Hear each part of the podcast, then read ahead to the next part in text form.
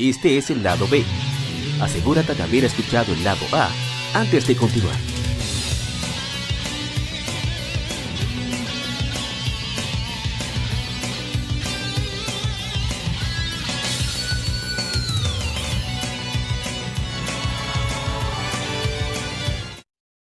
El tema de la semana. Un tópico o cuestión particular es debatido por la Legión.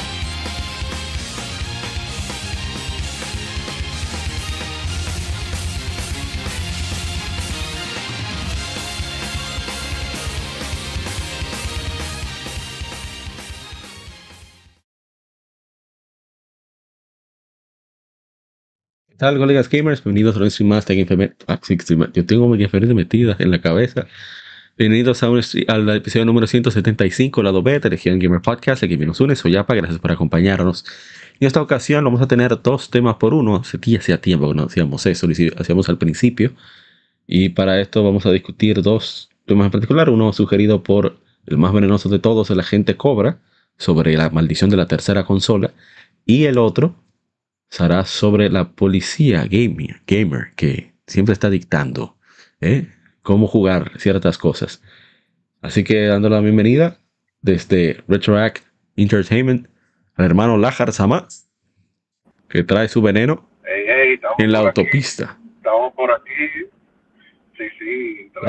estamos por aquí para traerle un poquito porque el más venenoso es la gente, pero le traemos un poquito, un poquito, un poquito de veneno. Oye, oye. Criminal.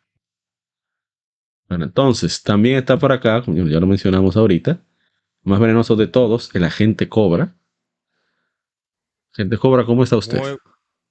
Todo bien, muy buenas noches. Buenas noches para todos, para todos los que nos escuchan. Esto es una... Muchísimas gracias por escucharnos, ¿eh? inclusive, no inclusive, sino siempre. Gracias por estar ahí, presentes. Un mes muy acalorado, ¿eh? un mes de muchas compras por parte de... Ah, ahora sí. No, muchas compras Porque el clima no va a ser acalorado.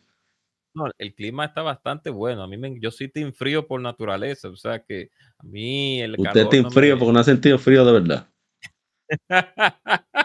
a mí me encanta el frío. Yo inclusive allá en el lugar donde yo laboro tenemos un inconveniente de compañero de trabajo. hay, uno, que le gusta el frío y otro que le gusta un poco el calor. Y yo, yo subo mi aire y después lo bajamos y después lo volvemos y lo subimos. Pero bueno, eh, muy acalorado esta, este mes, muchas compañías que han comprado a otras. Aquí no está haciendo frío, mira. está haciendo frío ahora mismo, está haciendo un frío bueno. Y, pero, mira, hasta que no, yo no bote humo por la boca, no está haciendo frío. Ah, no, es que imagínate. Pero usted siente su mano, usted no siente frío. Un hombre que ha viajado conoce lo que es de no, tener Este es Super Nintendo viajando ese caballero. Pero ¿quién te dijo que fue? ¿Quién fue que te dijo que fue un viaje? Aquí yo he botado humo aquí, en los 90, cuando hacía frío, yo llegaba al colegio y no botaba humo por la boca. Sí, en Constanza, en Constanza, cuando tú viajabas para Constanza. Quería, Amaury, discúlpame la interrupción. No, verdad, sí, vamos, sí, vamos, vamos a agregar eso ahora. Sí, exactamente. dame. Vaya hablando. exacto. Yo quiero darle una payola todos los que nos escuchan, por favor, quiero darle una payola a un gran amigo y un gran hermano de la, de la comunidad también de Modo 7 que se llama Rey BGM, se llama Rey Esteban, que ha creado un compendio de finales de Nintendo y pues nos ha, llevado, ha traído una muestra a mí, a Sonkat, a Ronzo, mejor dicho, de Modo 7 también. Y es un producto de bastante calidad es hecho por, por manos dominicanas, o sea que no, es una persona que ha estudiado eh, y no solamente estudiado, sino que la experiencia que él tiene eh, con, en base a los juegos que él ha terminado en toda su trayectoria de vida, pues ameritaron que él tuviera la idea de crear un compendio de finales de Nintendo. Entonces, ahí ustedes pueden ver en pantalla el trabajo realizado por el distinguido Rey Esteban. Así que apóyenlo porque es un producto bastante bueno y ahí está, lo vamos a poner el link de Amazon o el link también de la página principal que es Limited Run Games. Ponerlo en, el chat de YouTube. Tengo que recordarme de ponerlo en la descripción. ¿Por qué no? Sí, poner, eh, ¿cuál es el otro? Limited Run. Yo pienso comprar Limited Run porque, porque como está Rocket Knights al punto de salir y yo necesito eso. Voy a tratar de. Y yo soy fan de Rocket Knights. Nunca lo terminé cuando niño, pero me encantaba. Ah, tú ves. Eso, tú eres un hombre de buena. De buena, ¿cómo que se le dice? De buen gusto. Mírenlo ahí. Miren la portada del compendio de juegos de finales de juegos de Nintendo desde el 1985 hasta el 1989, 35 dólares, o sea que, y para la calidad, porque tiene la calidad que tiene el material, son 300 páginas de finales de, Nintendo, más unos extras que tiene, pues es algo bastante agradable. qué, chulo ver eso. Compendium de finales de NES, volumen 1 de 1985 al 89 por Rey Esteban, no bulto.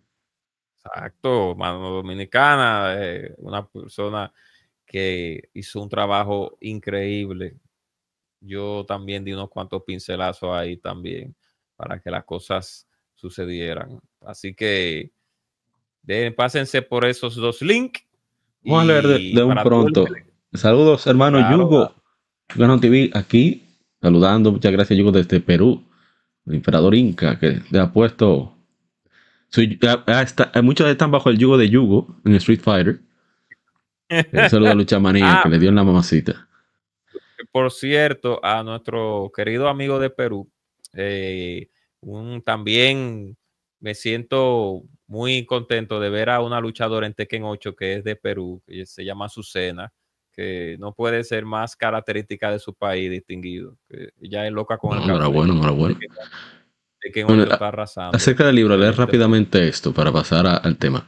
Este libro tiene un final, feliz. Un libro por acerca del final de cada juego lanzado para el NES, para Nintendo Entertainment System, desde el lanzamiento del sistema en 1985 hasta finales de 1989. Son cuatro años de trabajo arduo, de golpes injustos, de muertes baratas y controles lanzados en frustración por estos juegos brutales, famosa infame brutales.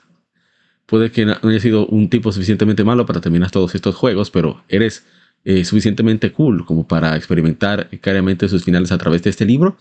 Ahórrate algo, algo de agonía, sin mencionar de todo lo, lo, que va a gastarse tu control con esta primera serie en guías completas hacia los finales de la biblioteca de NES. Cada juego, cada revelación de trama, cada mensaje eh, de felicitaciones, todo está en ese libro. Ahora estás jugando con finales cerca del autor. Rey Esteban ha, sido, ha estado enviando finales de NES por años en el venerable pgmuseum.com, contribuido a casi 4.000 finales de videojuegos que han eh, pasado a diferentes plataformas de, sites y ahora trae su considerable experiencia y conclusiones eh, y epílogos a Press Run, que es la, la librería de Gamer Run. Así que ya saben, ahí está. Y viene pronto, miren aquí, aquí está el que sigue. Creo que es de Esteban, también vamos a ver. Así es. Ah, mira, no está el autor. Parece que este fue colaborativo. Ese fue colaborativo, pero Rey también va a lanzar otro, otro producto también bien jugoso. Así que espérenlo por igual. Que, pero mientras tanto pueden ir comprando pues este compendio de finales de Nintendo, que la calidad del material que tiene ese proyecto es increíble. Muy buen trabajo por él. Así que kudos, como dice. Kudo más. Ahí está. Bueno, entonces vamos a, em, a, seguir con donde íbamos. Con, ok, vamos a arrancar con la primera consola. Que va a ser sí. Exacto. Vamos, bueno, una, usted puede introducir. Sí, antes de eso. Nintendo 64, una consola de videojuegos casera de Nintendo, que lanzó el 23 de junio. ¿Eh? Pero, pero, introdúcalo con la hipótesis primero. Por eso mismo, o sea, esta consola que se llamaba Project Reality eh, sale, prometía un cambio radical en cuanto a los visuales, los cuales no podemos decir que no cumplió, sería mezquino negarlo. Eh, con supuestamente doble capacidad de procesamiento, lo que se usó muy pocas veces, y prometiendo que los cartuchos no afectarían la, experiencia, que los, nadie quiere esperar, que la gente quería su, su juego al instante, ¿eh? que se presentara al instante. Pero independientemente de, eh, salieron juegos impresionantes para este sistema. Aquí tenemos el Sin and Punishment de 64 que está presentando a través del la, canal de YouTube de Nintendo Live. Y, pero tuvo su inconveniente, precisamente por el cambio de formato, la elección del hardware, entre otras cosas. Y bueno, por ahí arrancamos. Bueno, 93 que inició el desarrollo y se retrasó varias veces. Bien, entonces eh, vamos a arrancar el que yo sé que le tiene más tigre, que es nada más nada menos que el, la Harzama, Electronic Entertainment. Ey, ey, yo no le tengo tanta tigre al 64, yo tengo hasta un 64 custom de Zelda. ¿Qué, qué, pasó? Porque yo lo vi. Era de la marca Nintendo. ¿verdad? Venía del Super, que le fue bastante bien en la, generación anterior. De la NES, que ya marcó un precedente a nivel global en cuanto a cómo se maneja el negocio de los videojuegos. O sea, la escuelita del negocio de los videojuegos la hizo Nintendo con el Famicom. Sí, exacto. Los juegos modernos. Entonces, ¿qué pasó aquí? O sea, ¿cómo es posible que el formato no fuera lo suficiente como para captar desarrolladores? No, le estoy diciendo la razón. Dele usted, dele usted. Ataque. No dije nada. no, mira, desde una perspectiva. Era Conker. Hey, Conker, lo mejor que tiene el 64. eh, realmente, y casualmente la que tiene el 64 mío puesta ahora mismo. Si yo no pudiera mandar una foto, lo vieran ahí. la, que, la que está puesta en la consola. Conker. Sí, me iba a llevar de la casa de, de, de Andrés, pero tuya, pero después dije, no, no yo la terminé en esto. El más estaba dañado mi sí, 64, al fin y al cabo. sí, hombre. Entonces, eh, realmente, viéndolo desde la perspectiva de, de alguien que, que, seguía esos temas en, en esos tiempos y, y, la ardua, porque miren, eh, hoy en día uno dice que hay guerra de consola, pero eso no se compara a lo que eran los tiempos de, de, Sega versus Nintendo, Nintendo versus Sony, etcétera, etcétera. O sea, de los principios, obviamente. Eh, la época de 64 fue una época muy eh, diversa, y no me refiero en términos woke, eh, oh. porque, sí, sí, porque teníamos el 64 por un lado, teníamos a Sony que venía incursionando con su PlayStation, culpa de Nintendo también, por cierto. Sí, y por otro lado, teníamos, eh, en teoría teníamos el Saturno, eh, pero en la realidad teníamos el Drinkas. que, de, eso, eso vamos a hablar ahorita cuando hablemos del Saturno, obviamente, pero eh, era así. Entonces, de hecho, todavía había otra, había una cuarta consola en ese tiempo realmente, que era la Jaguar, de la gente de Atari. Eh, que yo la llegué a ver, tenía unos jueguitos, también trataba de manejar ahí el 3D, tenía, yo llegué a jugar un jueguito de NASCAR ahí en Jaguar, pero ese no es el tema. La cuestión es que el, sí, sí, el 64, eh, si bien es cierto que en lo que ellos prometieron que iban a traer unos gráficos que iban a deslumbrar, técnicamente cierto, no vamos a decir que no, eh, aunque Ocarina sigue siendo muy triangular para mi gusto, pero. Oh, eh, oh. pero eh, la realidad es que a nivel de polígonos eh, era mucho más poderosa y había otros juegos que en lo que tú sí notabas realmente el poder del 64, pese a que a mucha gente no le gusta el gameplay de ese juego, pero Killer Instinct Gold es uno de los juegos que yo entiendo que le saca mucho provecho, mucho poder eh, al 64, en, todos los efectos, la manera en la que están hechos los personajes, todo. Eh, es un juego que se ve muy bien. Ahora bien, eso es lo bueno. Lo malo, además del control. ¿Cómo así? Uno, tú sabes las veces que yo vi en juguetón, por ejemplo, niños y creo que fue la vía, no me acuerdo. Bueno, donde había el kiosco de 64, los niños que agarraban ese control y tenía esa mano que parecían pianistas clásicos, era, haciendo arpegio. Porque tenían el pulgar en el stick. Y entonces, el meñique y los dedos restantes ah, en el asa izquierdo del control de 64. sea, a mí me daba cosas. es que no le sí, sí, sí, sí, porque es que, exacto, no, es que lamentablemente no era intuitivo en realidad. Sí, pero bueno, sí, no, exacto.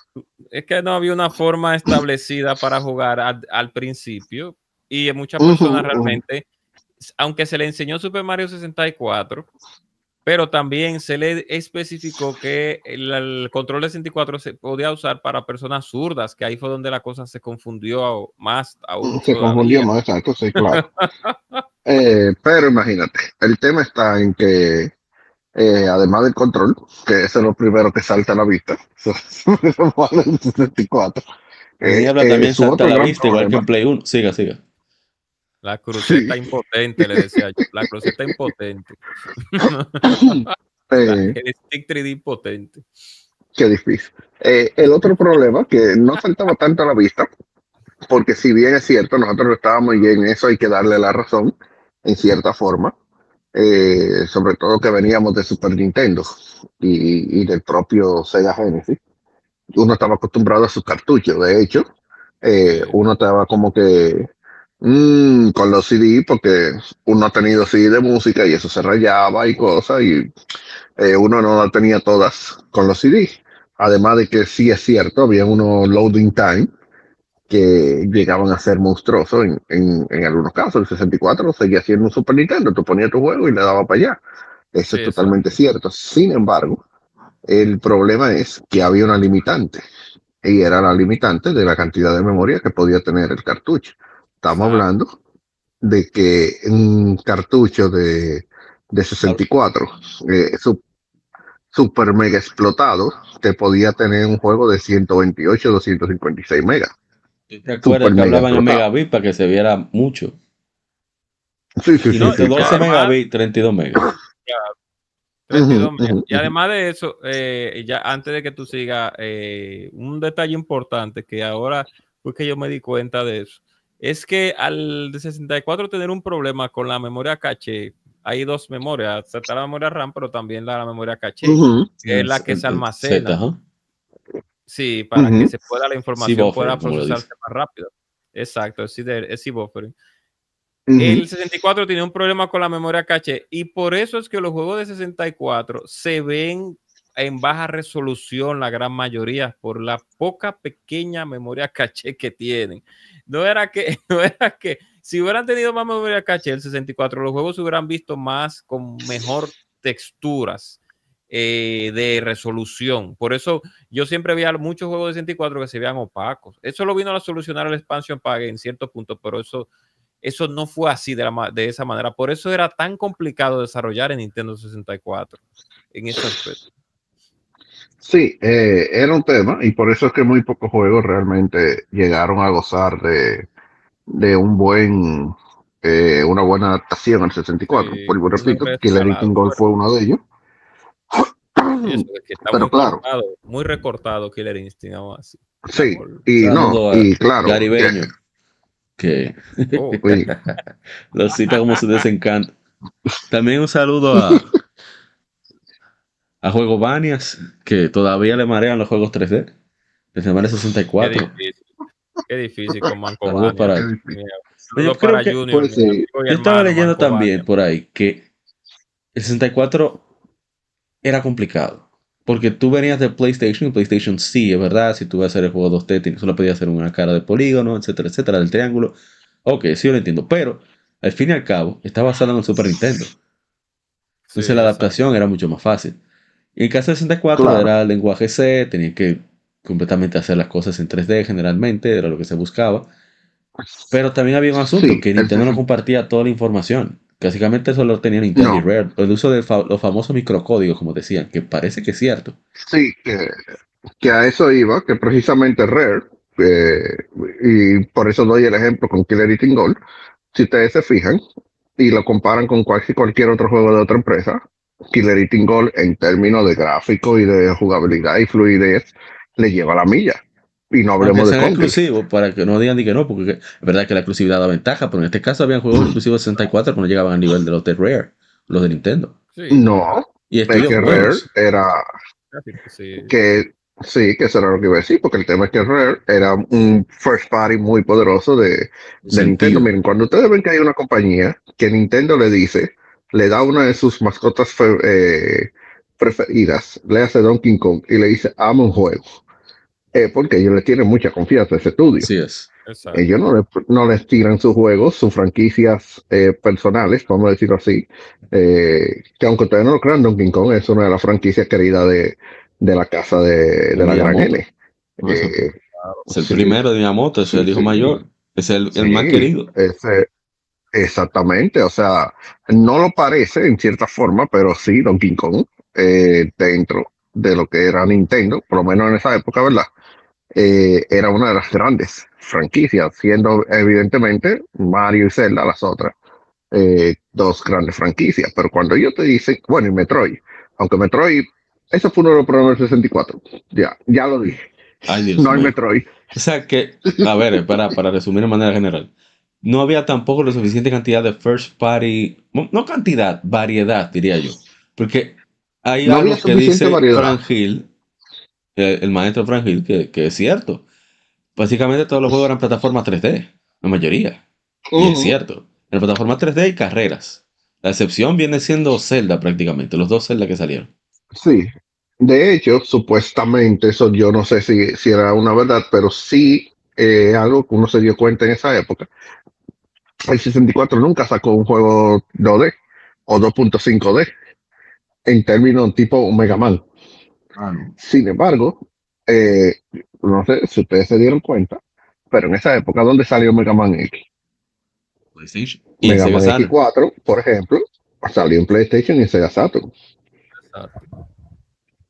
La propia X3, la propia X3 fue de los, fue el último prácticamente juego que Capcom tiró en, en Super Nintendo, pero el juego estaba full completo en Saturn y en PlayStation Un intro chulísimo. Tengo que contarle esa canción, la estoy buscando. Eh, a ver. sin embargo, en 64 y hay rumores que dicen que ellos tuvieron, yo no sé si ustedes se han dado cuenta, pero ¿cuántos juegos de Capcom hay en 64? Hay un Disney y Mega Man 64, un, un, como un Tetris, qué sé yo. Tres juegos. Hay cuatro juegos solamente, creo yo. La pues Resident Evil. espérate, que, espérate, que llegó alguien VIP. Saludos al hermano oh. Chucho Man. El Chucho que ya oh. está metiendo mano en eventos y cosas. como debe de ser. Saludos, saludos. Siga, siga, siga. el Chucho va a ubicar donde vivimos y nos va a matar a todos ahora mismo, pero sigan. Resident Evil 2, Mega Man Legend 1, Mega Man Legend 2, creo que Mega Man Legend 2. La... Sí, el 1. No, el 1, el 1. Resident Evil, uh, Resident Evil 2, Mega Man Legend. El. Wow, ¿cuál otro? De Capcom. Había como el, el Speedway o el Puzzle, no me acuerdo cuál de los dos. La Puzzle. No, no, eso no eran de Ya dijo la advertencia, Chucho Man. Cuidado con hablar mal de Nintendo, que me pongo ácido. Bueno, que, estamos venenosos. Bueno, estamos que la vamos a dar a todo el mundo. Aquí todo el mundo va a llevar. Eso es lo bueno. Pero sí, el 64, entonces podemos resumir. para, para, pasar, son dos, para pasar a otra consola. Poco apoyo, poco apoyo third party, el formato de jugó en contra debido a que los, los discos son más baratos de producir y también tener más memoria hizo que grandes third parties como Capcom o Square Enix tradicionalmente que siempre han apoyado a Nintendo se fueran para PlayStation. Eh, también el costo de, tanto del kit como de tú ordenar los cartuchos. PlayStation tenía muchísimas facilidades y flexibilidades de pago. Tú podías hacer cambios bruscos a última hora sin ningún problema, precisamente por la capacidad de producción de disco, que es 10.000 veces más sencillo que la de cartuchos. El costo también de la licencia era mucho menor, entre otras cosas, y el bendito control. ¿Y cuál era el otro? Y, la, bueno, eso, la de third party afectó a la variedad también, en la Stadium, uno de mis favoritos. No, el espacio de memoria del, del cartucho, que estamos hablando de 250 como mucho, contra 700 megas de un, de un CD. Puedes usar más de, paso. Exactamente, eso iba, que dice eso de paso, tú no estabas eh, obligado a usar un solo CD. Dice Chicho Man, aquí todo el mundo ha copiado a Nintendo, hasta el mismo Nintendo se ha copiado así, es verdad. Sí, eso, tiene razón. Uno se ríe, pero Dice Chicho Man, en verdad PlayStation 1 ganó por los CDs, pero PlayStation 1 hubiera cogido cartuchos, creo que 64 gana. Puede ser, puede ser que si 64 hubiera usado discos, hubiera estado mejor. Pero el problema es que Nintendo no quería darle ni la regalía de los ticos a Sony. Entonces no lo iban a hacer. Ese es otro punto también. Eh, estaba muy dolido el, el señor eh, Hiroshi Yamauchi con, con eso de, de, Sony. No quería. Y con razón, eh, porque Sony, hay que decir la verdad. Si bien Sonic, eh, Nintendo creó su propio enemigo, el PlayStation, también es cierto que, que lo quería tumbar Sony con las regalías de hardware. Ah, porque Sony. Sí, se iban a quedar con todo el dinero prácticamente. Claro, porque Sony venía con. No, así no. Ellos lo que debieron de hacer fue un trato más amigable, pero Sony también, recordemos que venía de. o viene su fuente original son eh, por artículos de electrónicos. O sea que. Sí, hecho, mano, de eso, de Philips. O sea, es compartido, igual que el DVD Blu-ray. Es una asociación de la cual Sony es parte y miembro fundador, y por eso Nintendo lo que no quería darle dinero a Sony en ningún lado. Y, yo lo entiendo, ¿eh? lo entiendo. O sea, no, no, le puedo reprochar eso. Bueno, vamos a pasar a la siguiente consola antes de que Mr. Chucho se ponga agrio, venga acá y no explote. O van a decir algo más ya para culminar con el 64. No, no, no, yo creo que eso es suficiente veneno para Eric. Ah, hicimos especial el 64, lo vamos muy bien el 64. Incluso hicimos un versus en el cual el 64 ganó contra el PlayStation. Por si acaso. Sí, eso, es verdad. Eso es verdad, eso es verdad. Sí. Entonces, es que simplemente estamos hablando de la maldición de la tercera consola. De qué, qué rayos pasó, por qué la tercera. Qué coincidencia que siempre en la tercera consola hay problemas. De eso que estamos hablando. Dice que el market share es importante, sí. Bueno, que Sony se supongo bueno, es la verdad. Sony porque la gente no sabe que la mayor división de Sony no es PlayStation, es la división de negocios e inversiones. Es de ese que Sony vive de PlayStation, sí, es importante, pero lo más importante es la división de negocios y la parte de entretenimiento. O sea, Kazuo Hirai, el mismo, eh, ¿cómo se llamaba? El que estaba, Sean Layden, todas esas personas vienen de Sony Music. Entonces están acostumbrados a trabajar con artistas y tienen una visión de entretenimiento mucho más clara que, que la misma Nintendo en ese sentido. De invertir, ¿no? de negociar, de negociar, la capacidad de negociar que estoy hablando. No estoy hablando de parte de, creativa, ni, ni, ni, ni, de, ¿verdad? De, de, desarrollo, no estoy hablando de la parte de negocio. O sea, son, son personas muy capacitadas. Claro, y, y nadie se guayó con Bonji. Pero es otra cosa. Está bueno que le pase. Dice 10 versus PSP. No, eso no lo hemos hecho todavía. Eso lo tenemos en planes para este año. Si te interesa participar, usted sabe que cuando usted quiera. No tiene que descargar Telegram. Saludos. Ah, para dice Reynoso. Y antes de ir a dormir, a ver qué hay en YouTube. Muchísimas gracias, hermano Raúl. Vamos ahora a tirar veneno al Sega Saturn. Que le toca. Vamos con platicos rápidos. Con el Sega Saturn. Que Consola con Sega, desarrollada por Sega, lanzada el 22 de noviembre de 94 en Japón, 11 de mayo de 1995 en América, 8 de julio de 95 en Europa. Parte de la quinta generación, sucesora de, del Genesis y sucesor de Genesis. Aquí las consolas son machos, son en Europa que son hembras. El Saturno tiene una arquitectura de CPU dual y 8 procesadores. Sus, juegos son en formato de disco y tiene varios juegos arcade y también algunos reportes arcade y juegos originales. Ok. Primer problema de Sega Saturn salir en mayo de, el 11 de mayo de 1995 sin avisarle absolutamente a nadie, solamente como con, como con un cuarto de los distribuidores. Yo creo, no sé dónde mí. Déjame ver, déjame verificarlo antes de hablar disparate. A ver, el lanzamiento en América. Perfecto, estoy viendo, leyendo rápido porque estoy. Hay hubo un problema. Ah, míralo ahí. Eh, Vieron la presentación, hablaron del precio, dijeron que ya estaba disponible, que querían una copia de Virtua Fighter. Imagínate tú, sacas una consola con un, un fighting. Una consola de salida con un juego de pelea, eso es imposible. No estoy hablando, dudando de la calidad del juego. Estamos de Virtua Fighter, el, primer juego 3D de, Bueno, el mejor. El que definió los juegos 3D, sí, porque si digo el primero va a aparecer otro por ahí, voy a tener un problema. Pero el que definió los juegos de pelea 3D. Mi hermano, eso no es Soul Calibur es Virtua Fighter, su Calibur es un juego bello. ¿Tú me entiendes? Que impacta. Oh. Pero Virtua Fighter no. No, pero la verdad, la gente cobra. Yo no estoy diciendo que me guste más. Pero eh, cuando se lo, salió el, el, Dreamcast con, con Soul Calibur, todo el mundo quedó loco. Y ¿qué es esto? Eso es verdad. Eso es verdad. Y bueno, eh, a ver, ok, aquí está. Eh, sale el Dreamcast. lo anuncian para el sábado, dice que está disponible, 199. Y ya ha enviado 30.000 starters a Toys R Us, Babbage's Electronic Boutique. Eso se convierte después en, GameStop. Y ahí viene el problema. Oye, ¿quién oigan a quienes dejaron fuera. Escuchen atentamente. A Best Buy y a Walmart. Díganme ustedes, ¿cómo se puede? La tienda departamental más importante de Estados Unidos. ¿Cómo? ¿Cómo le ganamos Cuba? Era mejor dejar fuera a, toda esa tienda de juegos. Claro, pero Walmart y Best Buy eran los, los, los, los o todavía siguen siendo los unos titanes. Walmart, no. ¿Cuál es?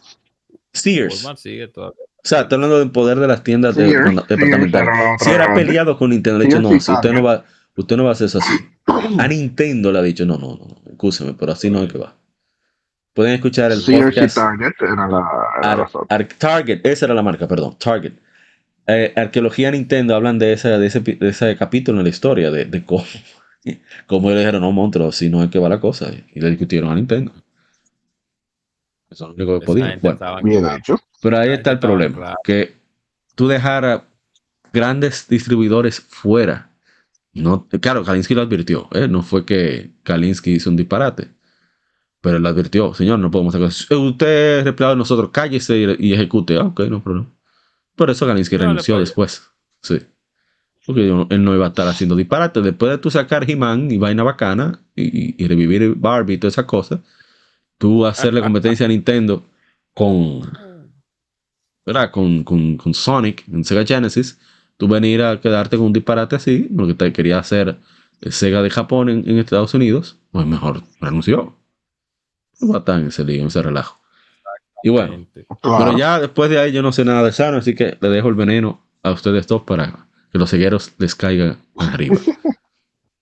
ok, déjame yo comenzar y discúlpeme, buena, para yo lanzar mi veneno Sí, sí, sí, dale para allá, que usted, usted le perte en Saturno. Bueno, realmente uno de los problemas que tuvo también Sega en su poca coordinación con Sega de América y Sega de Japón fue en el lanzamiento, en lanzamiento de la consola. Tenemos que saber que Kalinsky terminó su año fiscal, por así decirlo, con un 32X mediocre, porque a pesar de todo, Sega iba a lanzar el Sega Pluto, que iba a ser una plataforma de sobremesa con la capacidad técnica del 32X, pero al fin y al cabo, pues fue, fue eliminado el proyecto. Que eso era lo que realmente Kalinsky quería, porque Kalinsky todavía quería todavía forzar con el Sega Genesis en América, porque veía que todavía el Super Nintendo tenía un lapso de vida bastante extenso. Pero Sega de Japón tenía otra visión y, y, todo el mundo sabe que Sega de América y Sega de Japón pues no se llevaban bien y por eso Sega lamentablemente pues hasta el día de hoy, bueno ya después de reformada pues pues pasó a ser una licenciataria más que una desarrolladora de consolas por esas mismas situaciones, pero también fue el modelo de negocios con el Saturno. Primero, un modelo de negocios que fue primero destruido por el, E3. En ese, en, eh, desde el momento del E3 ya la, la, la, consola fue destruida por 100 dólares menos. Eso es lo primero. Porque esperó a que Sony, eh, Sony esperó a que se anunciara el precio del Saturno para ellos bajar el precio al de ellos. y ya la gente por 100 dólares menos se estremeció. Eso es lo primero. El famoso eh, 99 Sí, y segundo, no tener una planeación, porque, señor, venimos, venimos del, Sega y tenemos que copiar de Nintendo, cosa que a Nintendo le ha funcionado, que es que cada vez que Nintendo lanza una consola, lanza un juego de su mascota.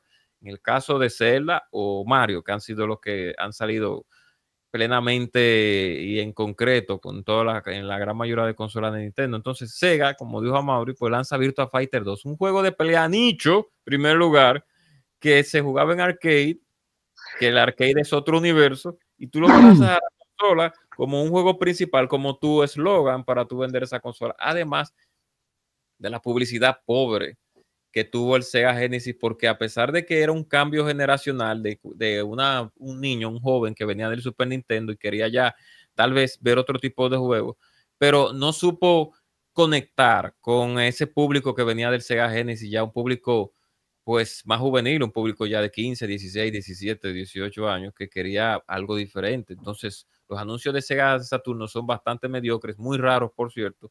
Y Sanchiro era bacano. Pero eso es japonés. En Japón fue una chulada. Todos los anuncios de, Sega en Japón son una chulada, pero en América deja mucho que desear. O sea, parece que estaban tomando cierto tipo de estupefacientes, algo extraño. Los publicistas japoneses son así. Eso no, no se le puede atribuir nada más que eso. Déjalo ahí. Y no, no, no. No, no, lo, no hablo de, de Japón, hablo de América. América ah, no, ahí estaban locos. Es verdad. estaban locos y no para bien. Sí, entonces Además del factor principal también del Sega Saturno, con la oleada de juegos tridimensionales, del cual Sega Saturno lamentablemente por un asunto de board, porque el Sega Saturno fue planeado con una visión diferente, una consola poderosa con una visión diferente, como lo fue el PlayStation 3, pero entonces no supieron organizar la que no se le puede dejar a los cegueros decir las cosas altera la historia. Se enteraron que el PlayStation 1 venía con capacidad de proyectar polígonos y dijeron, concho, métanle una vaina ahí para que este también lo haga. Pero no lo supieron hacer bien o le, faltó tiempo. Por eso el Sega Saturno, claro, es una, y además, en principio, es una consola desarrollada para potenciar los juegos en dos dimensiones. Por eso la gran mayoría de juegos de Sega Saturno en dos dimensiones se ven y se juegan el mismo 3D es bastante potente, pero el problema era sacar la potencia. Exacto, eh, se juegan o se siente un poco mejor a veces que, los, que en PlayStation por muchos factores, pero entonces en la cuestión 3D, con asuntos de cantidad de polígonos y efectos, como el efecto de iluminación, de transparencia, que es una de las cosas más criticadas también de Sega Saturn, pues no se pudieron hacer porque era muy difícil desarrollar un juego en una consola que tenía dos unidades de procesamiento central. ¿Verdad? Imagínate. Entonces, esos fueron uno de los cuantos factores que en lo, por lo cual Sega pues falló en la creación de la consola. Sega tuvo ese pequeño percance porque ellos, eh, como tú dices, Mauri, quisieron al final pues agregarle el asunto de la cantidad de polígonos, pero fallaron en la cuestión de que ya para cuando ellos tenían ya sus arcade de sobremesa, pues ya ellos, el board, el, board que ellos tenían en arcade era, era muchísimo más potente que lo que era la consola eh, de sobremesa. Un ejemplo, ellos para la Casa de la Muerte 1, la House of the Dead 1, pues ya ese board, ese board que es un prototipo del board de Saturno, o al revés, ese board es el prototipo para los juegos de Saturno, para el board de la consola, pues y no supieron, no supieron organizar bien el, de manera técnica el apartado. Y por eso el Sega Saturno pues es recordado por sus grandes juegos en dos dimensiones, pero es también muy poco recordado por su poco juego en tres dimensiones. Siga usted la Alzama ahí. No, no, no, no, imagínate tú. Realmente eh, la historia de, del Saturno da pena. Y, y siendo un ceguero, desde tiempos inmemoriales. Da más pena que literalmente yo nunca vi un Saturno en la época de Saturno. Eh, eh, ese era el punto de Saturno. O sea, sí es verdad, hubo problemas de distribución y todo lo que tú quieras, pero cuando tú no tienes de ninguna manera acceso a una consola, eso te dice mucho. Vamos a ponerlo por Ejemplo, disculpa, disculpe, para, para meter contexto. Yo no vi un Sega Saturn en vivo hasta el primer eh, Yo Colecciono que se hizo en Galería 360. Saludos a, a Yugo que ya nos deja. Muchísimas gracias porque tienen una hora más allá en, el hermoso Perú. Así que muchísimas gracias Yugo por pasarse. Entonces, ok, ¿verdad? Hablando de que yo me tomó, salió en 95. Me tomó 27 años ver un Saturno. El Drinkas vendió menos que el Saturno y yo le vi tomar. Exacto.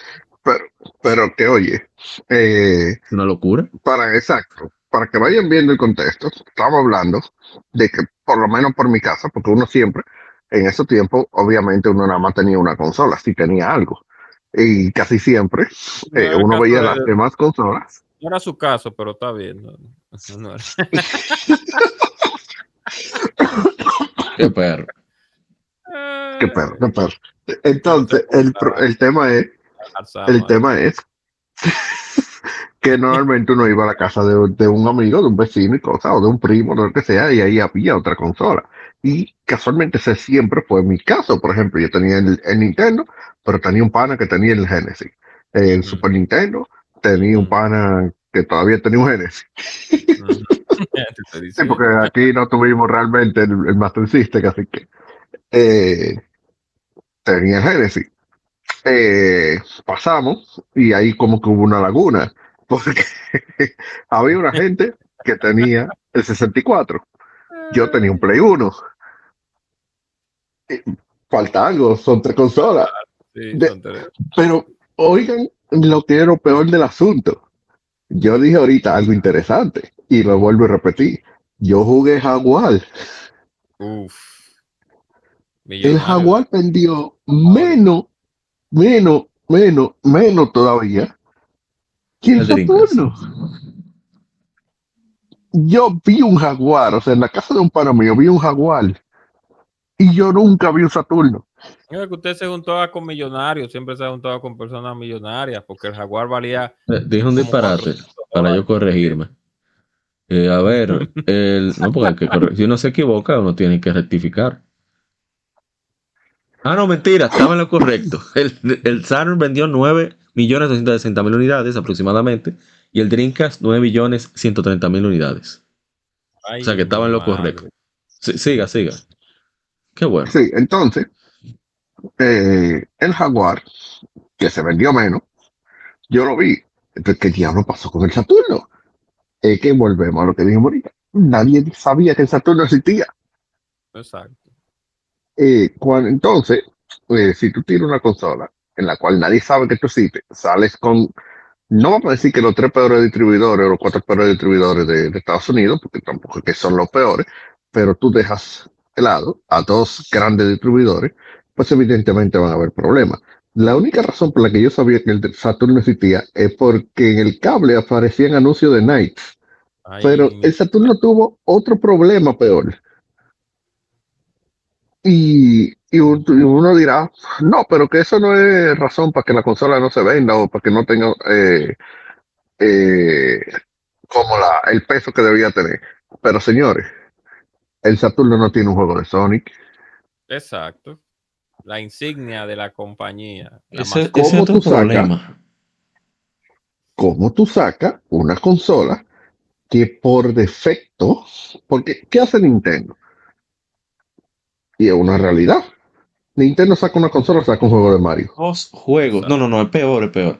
Nintendo sacó el 64 en septiembre del 96 en América con dos benditos juegos solamente y no hubo problema porque uno de ellos se llamaba Mario. Era Mario. ¿Quién es la mascota de Nintendo? Mario. Si supone. Oh. Eso te le puede pasar a PlayStation. PlayStation no tiene mascota. Teóricamente. como, 10 juegos. Disparate, pero sacó 10, sacó 10. teóricamente, tú puedes decir lo mismo de Microsoft tú podrías decir lo mismo de Microsoft, pero vamos a decir que Master Chief es la mascota de Halo, de, de Microsoft. Sí, era ese sí, eso es verdad. Por lo menos ellos tiraban una, o, ellos tiraban una Halo. Pero ¿cómo tú sacas un Sega Saturno sin Sonic?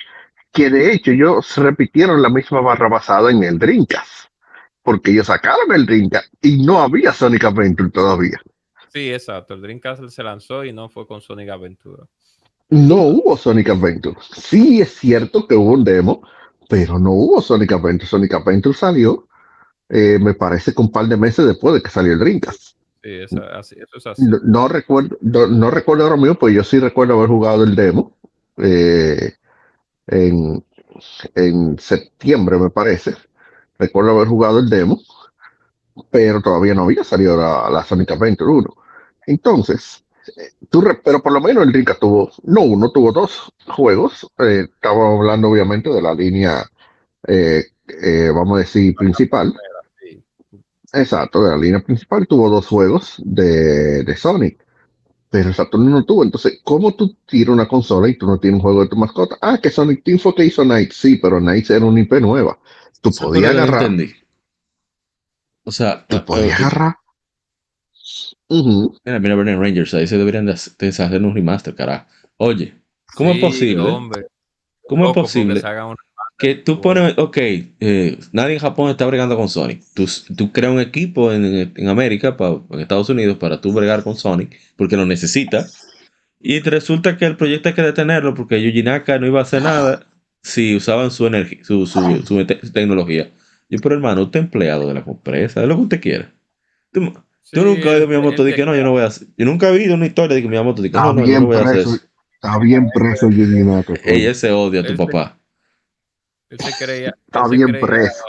Él se creía de jefe de Sega haciendo esas cosas. Él está bien preso, coño. Ranger está un juego tan bien hecho que parece que si lo lanzan ahora para con un remaster, la gente lo va a jugar bastante bien porque tiene, tiene eh, ¿cómo lo digo? Tiene matices de juegos actuales. Tiene, se ve muy moderno el, gameplay. muy moderno. Ah, sí, sí. Su época, está adelantado. La música, la música del demonio que tiene, una música zarosa de tan bacana que es. Sí, eh, sí, sí, pero yo lamentable está muy bien hecho que te parece. Lamentable que, no esté la música en Spotify. Sigue, sigue para pasar a otro. Wow, mira. Sí, entonces, eh, eh, tomando eso en cuenta, el, el, Saturno y eso, y obviamente hay que hablar de otro problema que tuvo el Saturno. que tampoco lo ayudó en, nada, y es el hecho de que técnicamente lo sacaron huyendo de, del mercado con la entrada del Dreamcast porque se sabía, como dijimos ahorita, que hubo esa pelea entre Sega of America y, Sega Japan. Ah, esa fue otra. Eh, Disculpe que tenga que incluirme. Sí.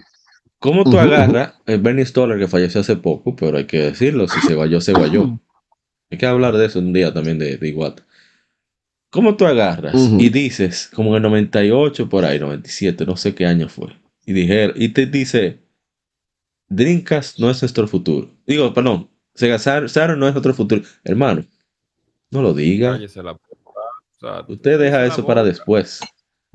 Digo, eso habla también del destén y, y, y, y, el deseo que tenía eh, Sega de salir del Saturn para moverse al Dreamcast. Quería salir de ese. Y mira, que técnicamente voy a decir algo. Sí, voy a decir algo interesante. Y es el hecho de que esa historia se está repitiendo hoy en día. ¿Ustedes sabían? No, déjalo ahí. Déjalo ahí. Déjalo ahí. No me metan lío todavía. Semana, próxima semana sabremos qué pasa. Que veamos sí, sí, sí. Por suerte no hay podcast la semana que viene. Entonces. Bueno, se puede hacer un live, un live de, que se llama, que se llama Leon Gamer Podcast. Leon Gamer, ¿no? Que haga retroact. Canción, no, y con una canción. Así es retroact, lo podemos hacer retroact, lo podemos hacer retroact con la, con un live, le, damos seguimiento. Con la canción de José José de fondo, de lágrimas. Entonces, tranquilo, eh, no, va a pasar nada. ¿A qué más nos vamos? Eh. No, no, ya, ya, ya, decir del, Saturn? Ok, vamos al siguiente. Yo creo que no va a poder hablar de la policía retro, no estoy seguro. De, de, la policía del gaming, no sé si va a dar tiempo. Estoy viendo que ya llevamos 48 no, no, minutos. Para allá, sí, allá. Vamos, vamos, a seguir. Yo creo que vamos a tener bueno, que me quedan, quedan dos ya. Quedan dos ya. Okay, Sega Lore X, duro, caballero. Sí, muy duro, en verdad. Sí, sí. Bueno, vamos entonces al siguiente sistema. Ya, ya quedan dos consolitas y, y realmente de, de, esta no hay que hablar mucho. No hay que hablar, no hay que hablar tanto, pero, pero se puede hablar, se puede hablar. 600 dólares. Sí, no, 700. No el primer, el, no, 700, era el primer gran error. Este fue el primer gran error. 700. Me hay que explicarme. Bueno, que mañana lo dijo el, caso, el, Dios mío, me llamaba Ken Kutaragi. No, ¿Quién dijo que estamos haciendo una consola? Estamos haciendo una supercomputadora. Oye. Sí, es verdad. Aunque la vida es, es verdad. Pero mal, mal, pero mal, pero mal eh, estructurada, porque Exacto él sabía lo que estaba haciendo. Él estaba, él, él, en la, en la, en el. Ay, espera, espérate. Tirar veneno y no dimos los datos. Mala mía, fue error mío. Sí, sí, dale, Rápidamente. PlayStation 3, consola casera desarrollada y mercadeada por Sony Traffic Entertainment.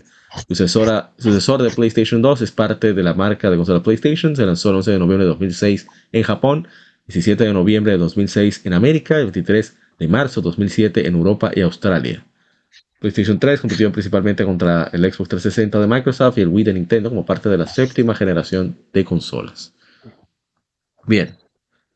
Yo, hay datos por ahí que dicen que ellos iban a lanzar la consola en 2005 también. Pero el lío con el Cell que derretía el aparato hizo que se retrasara y Microsoft dijo, bueno, nosotros podemos cubrir, la única forma que tenemos de ganar es tirándolo temprano. y lanzaron el Xbox 360, salió, exacto, salió en 2005. O sea, el Xbox original tiene una de las vidas más cortas del mundo de las consolas. Creo que solo, creo solo, eh, por si acaso. Probablemente solo superado por el Game Boy Advance, que duró tres años para tener relevo solamente. El Game Boy Advance es una consola increíble, en verdad. Tres años y dio pila de fuerte. Bueno, en fin.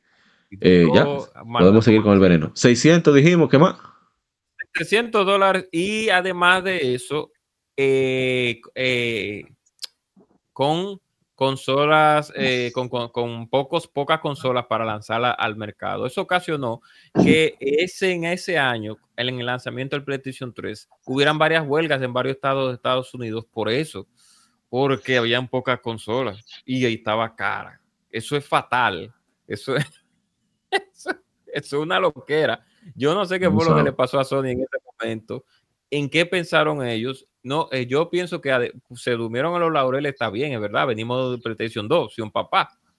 Eh, pero dormirse en los laureles de, de, de, esa manera por un, el costo del Blu-ray es algo total, es muy desafiante. O sea, confiar en el bolsillo del, del comprador es algo muy relativo, es algo, eso, eso es un autosuicidio, porque es que tú no puedes pensar que una persona que va a gastar, que tú no puedes, el, los, los usuarios no somos, somos fieles a marcas, pero no, no al 100%. Yo creo que, que Sony se creyó la de Apple. Dijeron, bueno, tenemos dos generaciones de consolas ganando, ellos van a comprar lo que nosotros saquemos, el precio que nosotros saquemos. Que eso lo puede hacer Apple. La única empresa del mundo que puede hacer eso es Apple. Nintendo va casi llegando ahí, pero le falta todavía. Exacto. Nintendo tiene, pero Apple, ah, Nintendo tiene ese power, lo ella no, lo tiene. No, no, me lo Wii U. No tanto, sí, es verdad. No, no, no, pero tranquilo, que de eso hablamos ahorita. en fin. No, no, no toca Wii U todavía. Entonces, eh, una dale, dale, dale. Una consola que en teoría y en práctica es muy poderosa, pero entonces al, ser, al ser tan complicada en su, en su desarrollo, comenzó con el pie, comenzó con un pie, un tropiezo con el pie izquierdo, porque a pesar de que la competencia tenía un error de hardware, muchas, y también que también una cosa que, que sucedió, que también ocasionó que hubiera como una paranoia entre muchos desarrolladores, es que el, mundo estaba cambiando en el desarrollo de videojuegos y muchas compañías se quedaron atrás. Muchas compañías japonesas se quedaron, se quedaron como que se enfriaron y las compañías occidentales crecieron de un momento a otro de una manera brutal. O sea, alguien como que comenzó a meterle dinero a la compañía inglesa, americana, canadiense, y cualquier compañía yankee te tiraba un juego, pero las compañías japonesas estaban flojísimas. Ese alguien será Tencent. Ah, no, no, todavía, todavía. y el desarrollo de PlayStation 3 era, era, muy, era muy, complicado. Era complicado. que, por la misma potencia de la consola y, lo difícil del, del desarrollo, por los kits tanto así que las gran mayoría de juegos que habían en, PlayStation 3 eran, eran, podrían decirse o no podrían decirse, habría que ver, eso hay material de estudio de que pueden ser que hayan sido por de 360. ¿Y por qué digo por de 360? Porque la Virtua Fighter 4 que salió en PlayStation 3, primero salió en PlayStation 3 y cuando salió en Xbox 360 hubo una comparación de los dos juegos y en Xbox 360 las texturas eran mejores que en PlayStation 3, como muchos juegos de, de, esa generación, inclusive, bueno, miren la misma bayoneta. Eso iba a decir, por eso sufrió bayoneta, porque Platinum se negó a hacer el port de PlayStation 3, eso entiendo. Entonces, sí, porque... Sega tuvo que hacer ese por a, las brasas. Pero, ya después de 2008, 2009. esa fue una de las peores decisiones que ellos tomaron por el tema de Platinum Game, porque originalmente ese juego era iba a ser de PlayStation 3 y ellos lo cancelaron y lo tiraron para Xbox. Y por eso fue que se armó el lío del port. Sí, porque tú veías los números también. Porque mira, fíjate que Capcom en ese tiempo, a pesar de que no tenía un convenio, no era tan amiga de Microsoft, porque Capcom lanzó varios juegos en Xbox, en el primer Xbox. También, ¿no? Se vendieron también en Xbox normal. Pero, pero en 360 Capcom tiró una que otra exclusiva. Los Planet salió primero en, en, en Xbox 360 el mismo, la misma bayoneta, la, misma eh, Devil May Cry 4. O sea, al ellos ver la gran cantidad de Xbox 360 que se estaban vendiendo en América, ellos optaron, Capcom en ese tiempo que no estaba en buenas condiciones económicas, dijeron, bueno, lamentablemente Sony es, ok, Sony, nosotros tenemos una gran relación con Sony, pero quien está vendiendo más consola es, Microsoft. ¿Dónde hay que tirar los juegos? Fue de los, third party comenzaron a tomar PlayStation 3 como prioridad para precisamente no hubiera esa diferencia técnica que se veía en otros juegos, como el mismo Elder Scrolls, un gran ejemplo, que tú pisabas agua y te, te formateaba el disco duro al principio. muchos otros problemas. Pero siga, siga. Además de los problemas de hardware que también el PlayStation 3 tenía, porque no solamente el 360 se salvó de, problemas de, hardware, como los asuntos de las de luces. PlayStation 3 también, en, también tuvo un problema fatal con, en ese aspecto. Inclusive, tanto es así que los PlayStation 3 también sufren de sobrecalentamiento de la tarjeta de video por, por, por, por, por capacidad de gráficas altas. God of War es, una, es un ejemplo de que en muchos PlayStation 3 de primera generación, God of War quema literalmente la consola por la por el apartado gráfico. por ahí, ahí, por el sobrecalentamiento que exige la consola, porque y además de eso también los, eh, hubo un problema con los updates también, que eso era otro problemita. Ah, no, que no le hagan update a, tal a tal firmware de PlayStation 3, porque si no te, te, bloquea la consola. O sea, ah, sí, sí, sí. Sony tuvo que, eh, cuando lo agarró este hombre, que a Mauri, tú especificaste conversando en el grupo, eh, Hirai, ¿quién Hirai? Creo que fue. Casi Hirai, mi papá, mi patrón, el mejor ejecutivo para mí del game ese hombre fue que salvó esa consola, porque esa eh, eh, por lo menos en América, porque en Japón, bueno, pues en Japón sobrevivió, pero en América eh, la, cosa estaba bien difícil, estaba muy difícil con Microsoft, porque inclusive yo, yo voy a buscar, pero para mí que en América, globalmente en América, hay más juegos de 360 que de PlayStation 3 para mí. Es posible. por el tener que Sería mucho exclusivo, pero ese fue el problema, que salir primero dio mucha ventaja a Microsoft. Inclusive el Tales of Xperia, que tanto adora aquí, aquí presente la Harzama, estoy siendo sarcástico por si acaso, salió en 360 primero porque cuando ellos estaban buscando la siguiente consola para trabajar, la única que tenía aquí disponible, la única compañía era Microsoft. Sony todavía estaba lidiando con los líos del de los desarrollos del hardware de PlayStation 3, mientras que Microsoft estaba ya listo. Y eso le dio una ventaja importante. claro, porque es que, es, que tenemos que entender algo. O sea, ¿cómo tú? Porque es que ahí es donde voy. O sea, no, has, no sé a qué ejecutivo. Parece que ellos no, no, tenían, no tuvieron tiempo. Y dijeron, bueno, hay que lanzarla ya, porque Microsoft está dando fuerte en América. Ya hay que lanzar esto. Eh, Kutaragi, eh, bueno, yo no sé lo que tú hiciste, pero hay que lanzarlo. Y vamos a darle para allá. Que la gente de Rockstar, ¿verdad? Que tenían que hacer Grand Theft Auto 4 para PlayStation 3, ellos tuvieron que pagar a traductores para utilizar los kits de desarrollo. porque estaba, en porque estaba solo en japonés. Es una bendita locura. Ya tú puedes saber. son malas decisiones que se toman por no por desesperación, sino por eh, tal vez Descuido, descuido. un descuido muy grande. Entonces, eso es el problema de lo que nosotros hablamos ya para eh, terminar mi comentario. Qué, qué, casualidad, qué, curios, qué, qué curiosidad es que, que la tercera consola han sufrido de ese tipo de problemas cuando tú venías de dos consolas sólidas establecidas en el mercado y entonces la tercera, tú vienes y tienes esos otros piezos cuando tú deberías de seguir con la misma fórmula. O sea, no sé qué cambia, porque que, por eso le llamamos la maldición o la teoría de la tercera consola fallida, porque es increíble como la tercera consola de la, cada compañía tuvo un problema o de desarrollo o de marketing o de decisiones Mm. que no debieron de suceder porque se supone que ya tú vienes de, de, de, una trayectoria. Mira la historia de, de, no sé cómo se dice en español, como de Operation Profitability o, o como ganancia como de operación, vamos a decir algo así. Y tú ves como la época de PlayStation 3, los primeros años, un hoyo negro. O sea, es en rojo que está. Fue prácticamente después de 2009 por ahí que comenzó. Bueno, salió el PlayStation 3 Slim que la cosa comenzó a, arreglarse. a arreglarse.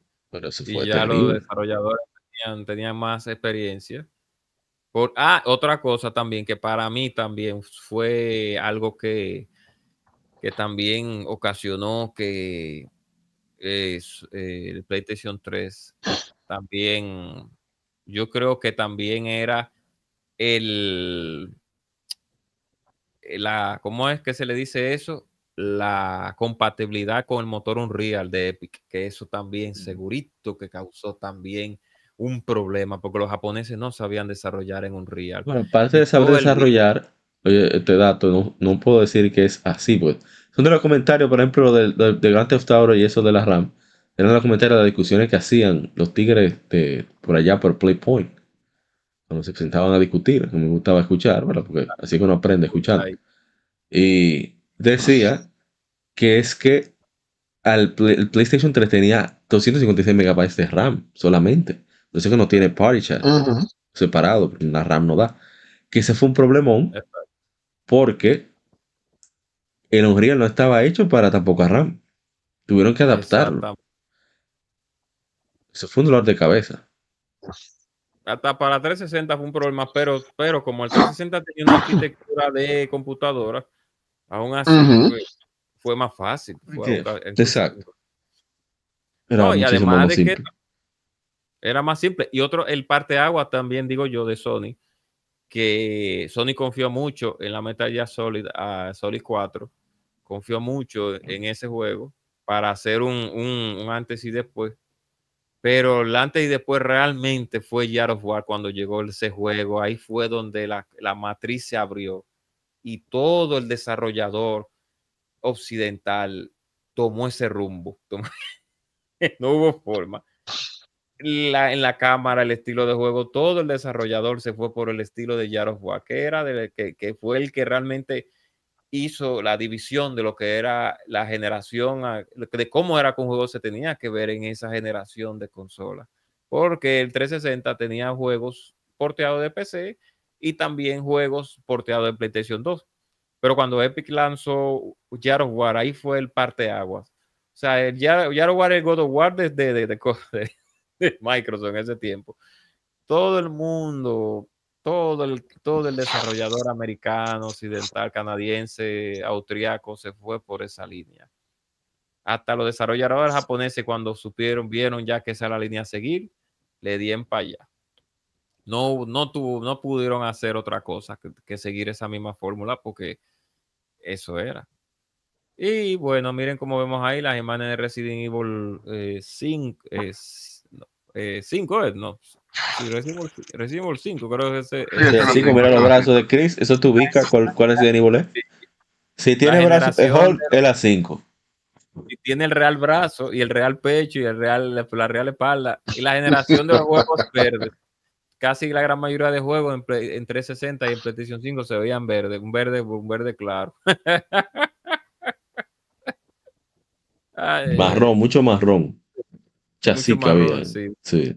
De color zika. Entonces, eh, no sé qué fue lo que, no sé realmente qué pensó Sony en ese momento. Se durmió en sus laureles por un asunto de, de, de, precio, por el, una nueva tecnología que era el Blu-ray que realmente iba a ser el futuro, aunque ya después de un tiempo ya se fue globalizando más ese aspecto. Pero Sony, Sony se, en, en, en, cuestiones de desarrollo durmió, se durmió. Con, confiaba, confió mucho y no, y no eh, dudó de sus competidores. Y el que dice un dicho que el que, el que da primero da dos veces. y Microsoft fue lo que hizo. Igual que con el drink la Sí. Bueno. No, más PlayStation 3. La más, es raro, no ha dicho nada. Diga la más. PlayStation 3. No, no. Eh, del PlayStation 3. Creo que hemos dicho prácticamente todo eh, lo que era necesario decir. Realmente, yo creo que el, el, mayor de los problemas, evidentemente, fuera del hecho de que eh, era una consola sumamente difícil de, eh, de trabajar en tema de la programación, aunque en parte, eh, como bien dijeron, se dice que era por el tema de los kits de desarrollo, pero también fue una de las primeras consolas en tener un procesador como el Cell, que si bien es cierto que el Saturno tenía dos procesadores, pero no es lo mismo. en este caso, era la primera vez que se... Sí, que se trabajaba con que se trabajaba con bueno, eh, tú dices el Play, el Cell. PlayStation 3, sí. El, el Cell tenía 6. Eh, pero qué pasa que que eran, si no recuerdo mal, era uno, eran dos físicos y cuatro virtuales, cuatro cores virtuales.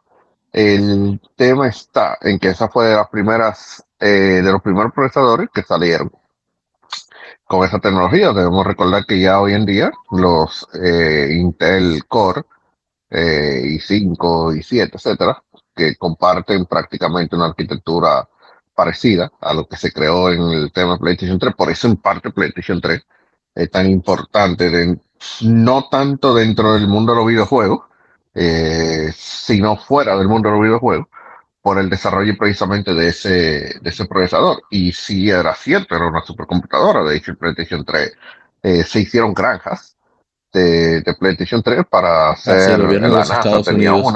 Sí, la Fuerza Aérea. Sí, la Fuerza Aérea también tenía. Saludos al hermano Simpson fan desde Cataluña, Girona, allá en, España. Un querido hermano de la Manquicueva, igualmente. Al primo oh. Pepara Arts, el mejor escultor que hay ahora mismo aquí en República Dominicana. Usted quiere una pieza única, personalizada, lo que usted de verdad quiere ver en su estantería, lo que sea. Usted habla con el primo, le cotiza y le hace algo chévere. ¿Usted ha visto el, Gary de Gary, de, Garibeño Gamer? Ese fue para Arts y también hay unas cuantas figuras que tiene ahí en, su canal. Bueno, ya continúo, disculpe. No, pero bien. Resuelve el primo, como debe de ser. Sí, claro. Pues sí, entonces, eh, como les decía, eh, sí tuvo ciertos eh, aspectos interesantes dentro de lo que fue la vida de... Pero el tema es que esos aspectos fueron fuera del gaming. Exacto. Cosa, lo, que nadie recuerda. Exactamente, porque dentro del gaming ya son otros 500, lamentablemente. Eh, sí es cierto, ellos dieron una supercomputadora como, eh, como consola gaming, pero el problema es que 700 dólares y 600 dólares era un problema. Además, hay que recordar que otra cosa que encareció el, el tema del PlayStation es que Sony nunca encontró la manera de emular su propio Emotion Engine y en las primeras eh, versiones de PlayStation 3 que eran retrocompatibles, que era uno de los selling points que tenía el PlayStation 3, eh, para poder emular el PlayStation 2, tenían que venir con Emotion Engine, con los chips dentro de, de lo que era el, propio board del, PlayStation 3, lo que hacía que subiese más el tema de, eh, de los costos. Pero bueno, eh, realmente lamentablemente, siendo la tercera consola y con la soberbia con la que fue Sony, que es una realidad, eh, que fue a esa generación de, de consolas, pues lamentablemente eh, cayó. Y eso que ellos tenían uno de los mejores medios de reproducción, que era el Blu-ray, que, que, soportaba los primeros Blu-ray, me parece que soportaban hasta 25 gigas, para luego con una segunda generación que soportaban 50 gigas. Eh, ellos tenían ya ahí una, una, un almacenamiento extremadamente alto para cualquier, bueno, Kojima, todos sabemos lo que hizo Kojima con, con Metal Gear 4. Eh, aprovechó, le sacó el juguito ahí a, ese, ese Blu-ray. pero lamentablemente ni todos, ni bueno, no todos los desarrolladores. Sí, sí, sí. Eh, no todos los desarrolladores tenían el, el, dinero y el tiempo para poder hacer las cosas como las que hacía el, propio Kojima. Pero eh, eso hizo que evidentemente también muchos se fueran a 360 porque era mucho más fácil eh, de programar para 360. Además de que es, también la gente de Microsoft sacó la billetera y compró varias, eh, digamos, que exclusivas temporales y otras no tan temporales. En lo cual también, esa, mira, si tú me lo preguntas, esa, sí, esa generación completa para mí fue mala. Eh, en todo el sentido, no porque Sony haya perdido. No, para mí fue mala porque, y te voy a explicar por qué. Eh, al haber esta guerra y Sony haber no, no, hable, hable. Yo lo que digo, yo lo que digo es que esta generación fue una generación de, de, de cambios y de, de, muchas reformulaciones. Eso fue lo que fue esa generación. Sí, sí, sí, hubo cambios y eso, pero en la que yo me refiero con que fue mala, eh, sobre todo para nosotros lo que somos, eh, digamos que adictos a los JRPG, fue una muy mala generación porque, exacto, porque eh, ese tema de Microsoft está comprando IP eh, para tenerla de exclusivas en, en, en, el Xbox, mató el mercado de, de JRPG, pero en cierta forma no solo fue culpa de Microsoft, sino de la misma Sony, que al no tener una consola, que diera la, la talla, pues evidentemente era mucho más fácil para un publisher decía, sí, sí, está bien, dame lo cual, te lo voy a tirar para 360. Eh, y eso destruyó muchas eh, franquicias, la verdad sea dicha. las inversiones. Y, las inversiones que habían que hacerse, porque recuerdo que en pues la gran cantidad de JRPG que habían eran de diferentes compañeras, muchas, pero para la llegada del PlayStation 3 y 360 parece como que la reformulación en la inyección de capital para cada juego. El, cambio a HD fue llevaba un costo importante. El mismo Miyamoto gritó cuando, cuando Wii U era HD contra, pero se los juegos en HD, en HD son un problemón.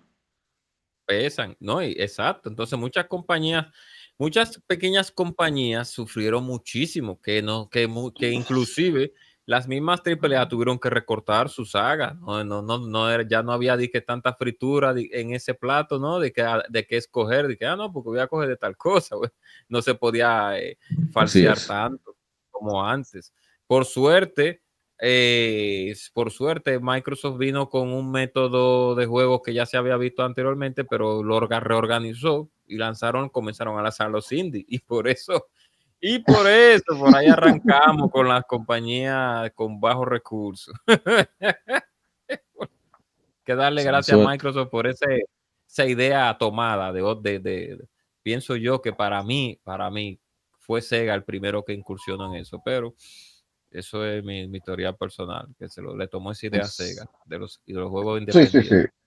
Eso, Sega eh, realmente fue la primera que, podríamos decir. No sabemos si aparece otra por ahí, tú sabes, pero por lo menos fue de la primera que, que empezó con eso. Pero sí, el PlayStation 3, al no ser realmente una competencia real, pues técnicamente con eso permitieron que pasaran ese tipo de cosas.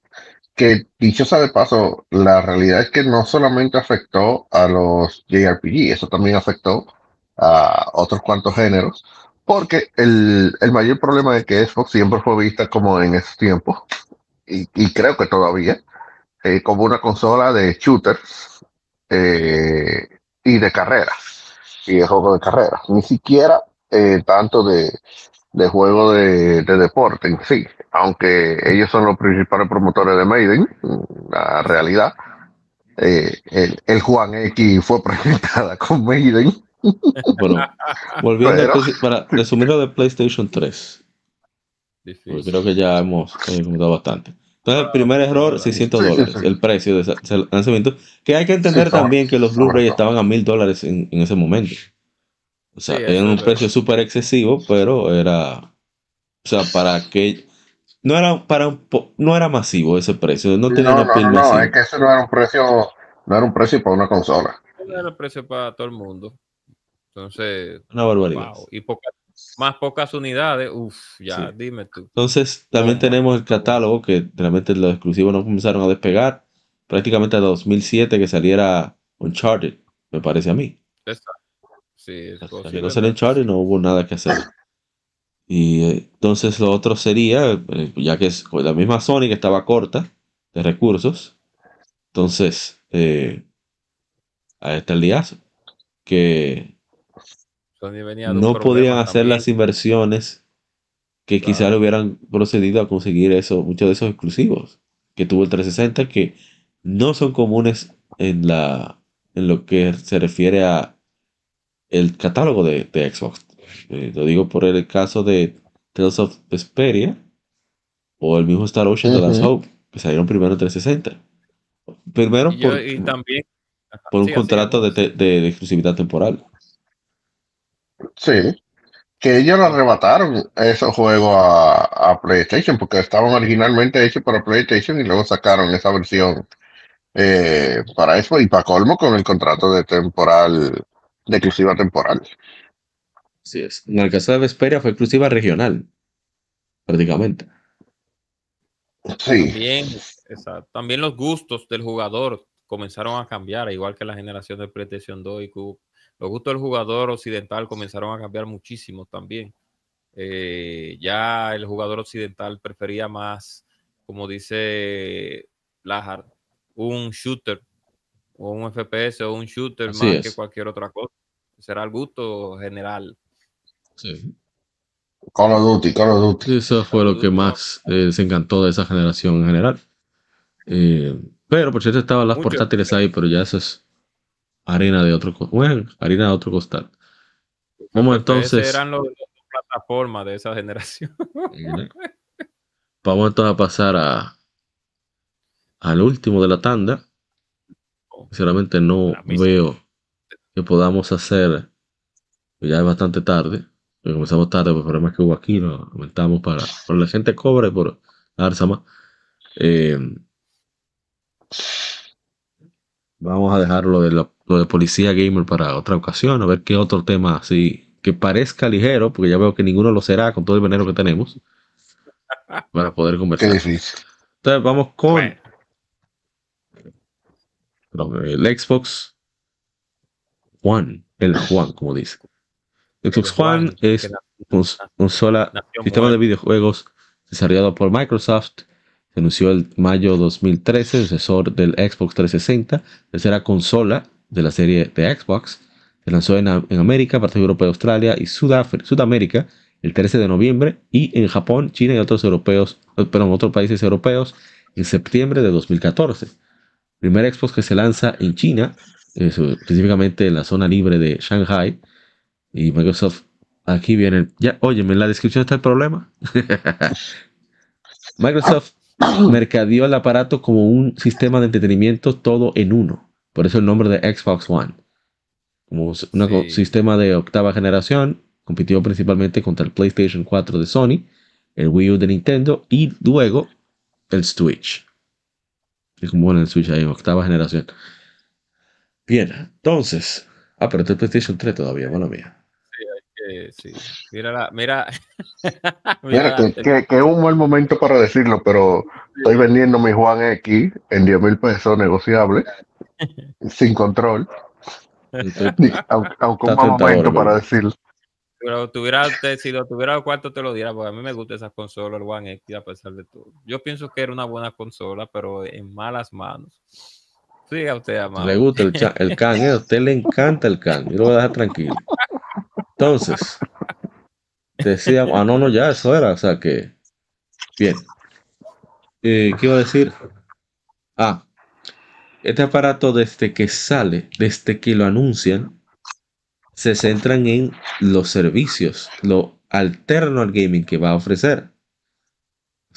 Ese aparato lo anunciaron. se va a conectar con el cable. Entonces, te imponen un asunto que sí es verdad que fue popular en, Xbox 360. La famosa, el famoso Kinect, la camarita esa que, que es de detectora de movimiento. Y ok, perfecto, pero ¿y los juegos? Entonces te hablan de un asunto de no prestar los juegos, que no poder comprar los uh. usados en el 2013, donde todavía la gente eh, tenía mucha, mucha más preponderancia en los juegos físicos que, que hoy en día. No obstante, es interesante porque los juegos físicos son como un 30% de las ventas totales. Voy a poner menos, 25 por ahí. Sin embargo, la gente no va a comprar, está atrás del PlayStation 5 que, es compatible con disco. Es una cosa extraña. Pero bueno. Ah. Eh, seguimos. Y bien, el asunto entonces, insisto, está en que eh, 100 dólares más caro que el PlayStation 4. Usa un accesorio que no, que lo pone como obligatorio, pero bueno. no le interesa a nadie. Y lo siendo, lo, el asunto ese de, de, estar online obligatoriamente. Se me olvidó esa parte también. Que no es que PlayStation no lo iba a hacer, es que, que esperaron que Microsoft la, la se guayara para ellos rectificar, según dicen. Sí, ellos, ustedes se recuerdan que yo le dije ahorita que se estaba repitiendo cierta historia. Sí. bueno. Ah. Literalmente la repitieron de nuevo. Eh, ese viejo Sega Sony se repitió, pero Sony Microsoft. Ay, además, sí, sí, así, No, no, ya, yo lo todo de manera. Bueno, el otro punto está en que no hubo la variedad de exclusivos que tuvo 360. La gente dice que es como que sí, pero que no es la cantidad de juegos, es, es tú captar públicos diferentes. A mí, cuando yo, o sea, yo era de lo que, ah, pero mira, este ejecutivo es interesante, Phil Spencer. Pero cuando me cancelaron Scalebound, que sí, yo entiendo que Platinum Games tenía mucho de la culpa, yo entiendo, porque no, no es verdad que, que la responsabilidad solamente la puede asumir la editora, digamos. No, o sea, sí, sí, está bien, pero, pero es que no, mi hermano, o sea, mira cómo Sony duraron 10, como 10 años para The Last Guardian y salió. Pero otra compañía cancela esa vaina. Pero ya no, no, vamos, vamos a hacer lo necesario. Journey, Journey yo sabía que no iba a ganar eh, dinero y lo sacaron como quiera. ¿Qué tú, ¿Qué tú, quieres decir con eso con Metroid 4? Con Metroid Prime 4. ah, pero mira, o sea, sí, independientemente de, si es una criatura mitológica o no, por lo menos tomaron la decisión de reiniciar el anuncio. De decir, eh, bueno, de reiniciar el desarrollo, de decir, ok, miren, esto está saliendo un disparate, no nos gusta lo que estamos viendo, vamos a reiniciar para sacar algo de la calidad que, entendemos que, corresponde al juego. Y, y, el estudio que, consideran, que todo el mundo sabía, que nadie conoce a Bandai Namco, Shanghai, ¿quién carajo son esa gente? ¿Quién sabe? Pero ellos sabían que la gente quería hacer asunto con Rare. Hay que dejarse de cosas. Y, Rare no, perdón, perdón, Retro Studios. Allá hay feo. El chipi, el chipi es el sueño. Entonces ellos retomaron y por lo menos se rectificaron porque estaban claros.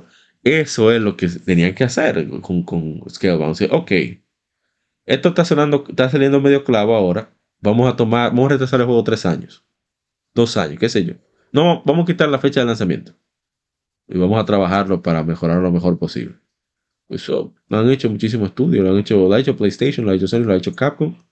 Lo han hecho muchísimos estudios. No va por qué no sería el caso con, con uh, Scalebound. Porque, oye, te digo, yo conocí muchas personas que dijeron, oye, me sale, desde que sale ese juego compro un Xbox One. Así de simple. cuando salió el tráiler en el E3 y ah, después... de emoción. Y después, ah, se canceló yo, mierda. Entonces, porque es el asunto que no es que los juegos de Xbox sean malos. Es que no hay algo para todo público. No hay ese algo. Porque tú puedes decir, independientemente de, por ejemplo, Spider-Man, independientemente del contenido que sea, pero Spider-Man en cuanto a jugabilidad y, en cuanto a, lo que ofrece también en guion, eh, es aparte, primero, que es Spider-Man, el superhéroe más. Bueno, hay que preguntarle a la más. ¿Es Spider-Man el superhéroe más popular? La más. Eh, sí, pues, eh, prácticamente. Si no es el más, es uno de los más populares, porque eh, evidentemente Superman ahí le hace competencia. Tienen esa ventaja, pero aparte de eso, de que Sony te lanza un shooter, te lanza un juego de aventura, que dicen que todos se ven iguales, pero a mí hay que explicarme a mí como si yo tuviera cinco años, en qué se parecen Ghost of hmm. Tsushima y Horizon. Sí, eso es verdad. Pero bueno. Sí, eso. Entonces, creo que hay que erradicar el problema. Esa, falta de verdad, a pesar de. bueno, en esa época no tenía tantos estudios, pero. Si Peter Moore pudo conseguir que el creador de Final Fantasy le hiciera dos RPG. Sí, en esa época. En esa época. a mí que tú no puedes conseguir que no te hagas juego de, tiro, otro juego de cooperativo de arriba, o sea, jueguitos así variados, simple. Mira cómo salió Hi-Fi Rush, que no lo esperaba ahora. Es más juguito así lo que se necesita. Y su juego barato, su juego no, pasó de 20 millones de dólares, yo creo. Y, Digo, relativamente barato. Eh, Hi-Fi Rush salió, o sea, lo que tú quieres decir, eh, yo lo, lo, lo, corroboro, porque cuando en el E3 con la salida del Xbox One, además de todas las reglas que Microsoft impuso para no, no por así decirlo, amarrar al jugador que ya venía del Xbox 360, inclusive al jugador occidental, que donde fue donde cuando Microsoft pues, pues impulsó más la venta de su consola. Esas decisiones de Microsoft no acicalaron a ese público que venía fiel ya con la compañía, además de, como tú dices, la falta de exclusivos y también unos factores que se que también sucedieron fueron que varios creadores de unos cuantos desarrolladores, pues se fueron para otras compañías. La misma, el, mismo, el mismo equipo de Bungie ya estaba, ya estaba casi, casi soltando. Y el mismo eh, equipo de, que hizo Year of War también se estaba soltando, saltando, saltando camino. Y se fueron para, se, y fundaron su propia compañía, se fueron para otra desarrolladora y entonces esos juegos que, supuestamente iban a ser unos vende consolas, como el mismo Rise de EA que pasó ahí, el mismo Rise, eh, Rise of Rome, no acicalaron para, un, para, para concretizar ventas. Inclusive el mismo Halo, que era un vende consolas, tampoco, eh, a pesar de que se dieron varios Halos, se primió mucho, se primió demasiado realmente la saga en Xbox One no fue un parte, parte agua, sino que muchos se quedaron como, como, como a, medio, a medio camino, que ahí fue también el problema del Xbox One. Y también algo que dañó y algo que también acicaló mucho al Xbox One fue el problema de que los, el, el, en el multiporteo iba en desventaja la consola frente a PlayStation 4 por un asunto de que creo que tenía menos memoria RAM que el PlayStation 4. Era, era memoria, menos memoria RAM que tenía, creo, o menos, teraflops, creo que Sí, no, tenía menos teraflops y, y la RAM del PlayStation 4 era más, más avanzada. Era DDR, DDR4 era. ¿Qué DDR4? O sea, estaba ligada a la, GPU. Exactamente. la Una instalación terrible, o sea, esa vaina instalaba rapidísimo. Ya ellos lo resolvieron fue cuando sacaron la versión Pro de Acer X, pero que era la que competía con el PS4 Pro, porque ahí sí era más poderoso el, el, One X. No, solo hay que ver que Resident Evil 4 Remake salió en PlayStation 4 y no salió en Xbox One. Exacto. Aunque pueden incidir otros factores como el Game Pass. Lo voy a dejar ahí para no tirar más veneno porque está bueno.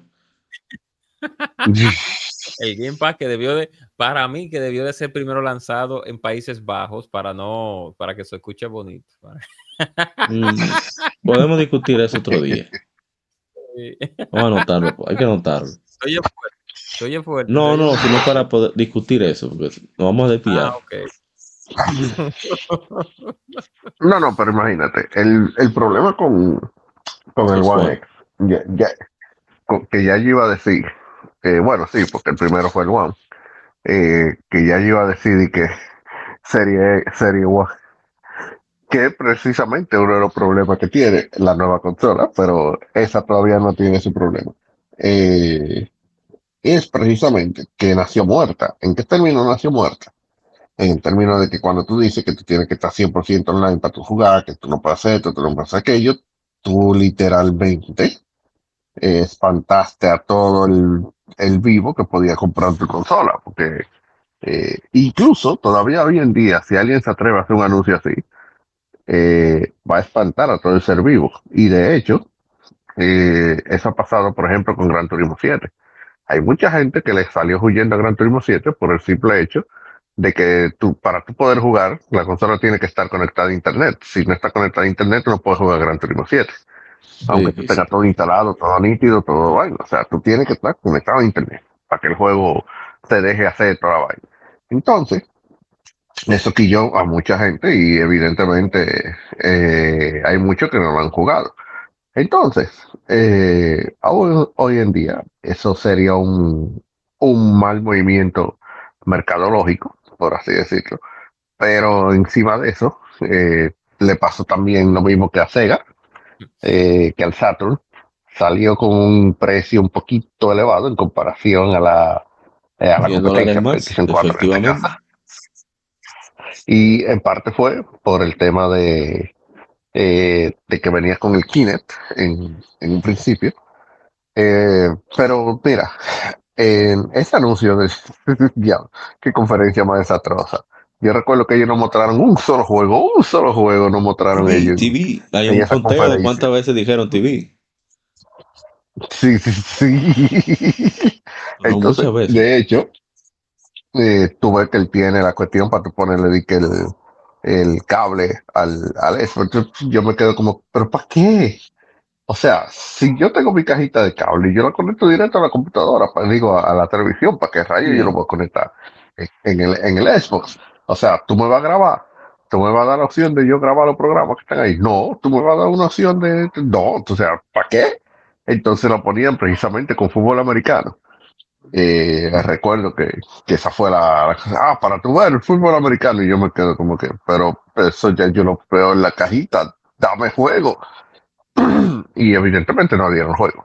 Entonces, eh, el, el, gran problema, yo creo que eh, ellos tuvieron con esa consola, que no se han podido recuperar, por lo menos a nivel de, de consola, es que a ellos les pasó exactamente lo mismo que a PlayStation 3. O sea, ellos cometieron los errores de Sony y los errores de Sega en una sola consola. Eh, sí, es verdad, ellos habían acabado, arrollaron con eso 360, toda la razón, ellos ganaron esa, eh, esa generación. Sí, estoy obviando totalmente al Wii, estoy obviando totalmente al Wii, eso era, eso era otra vaina, eso no, no entra en la competencia. No liga el Wii. Es un mundo aparte es un mundo aparte. Entonces, ellos están solos en su mundo. Entonces, eh, sí es cierto, ellos fueron con mucha soberbia en el sentido de que no, la gente va a comprar lo que nosotros digamos. Un PlayStation 3, lo que son empezó del PlayStation 3. Ellos lo, lo hicieron con el, con el One y les salió mal, salió muy mal. Eh, de hecho, eh, si alguien va a comprar un Xbox One, yo le sugiero mil veces que sea o un One S o un One X, pero no compre la primera consola. Esa consola era malísima. Esa consola era malísima, porque entonces para colmo de males, eh, la consola per se era mala. Sí, tenía problemas de lagueo, tenía problemas de calentamiento, eh, y no recuerdo qué otra cosa mala. La cuestión es que, y de hecho, si usted busca un Xbox One, por lo menos aquí en República Dominicana, eh, fácilmente se lo regalan, porque a, veces lo ven, yo lo he visto hasta en 4 mil pesos. Ya los un, precio de locura. Sí, sí, sí, o sea, yo lo he visto así, menos de 5 mil pesos, un One. Eh, porque que una, fue una consola mala. Eh, lamentablemente, eh, yo no sé si fue que ellos quisieron adelantarse, hacer algo parecido a lo que pasó con en la época del 360 y dar adelante que el PlayStation 4 y, y adelantaron, flushearon mucho el, el desarrollo del, del Xbox One, porque para mí la verdadera consola de ellos fue el, el S y el X.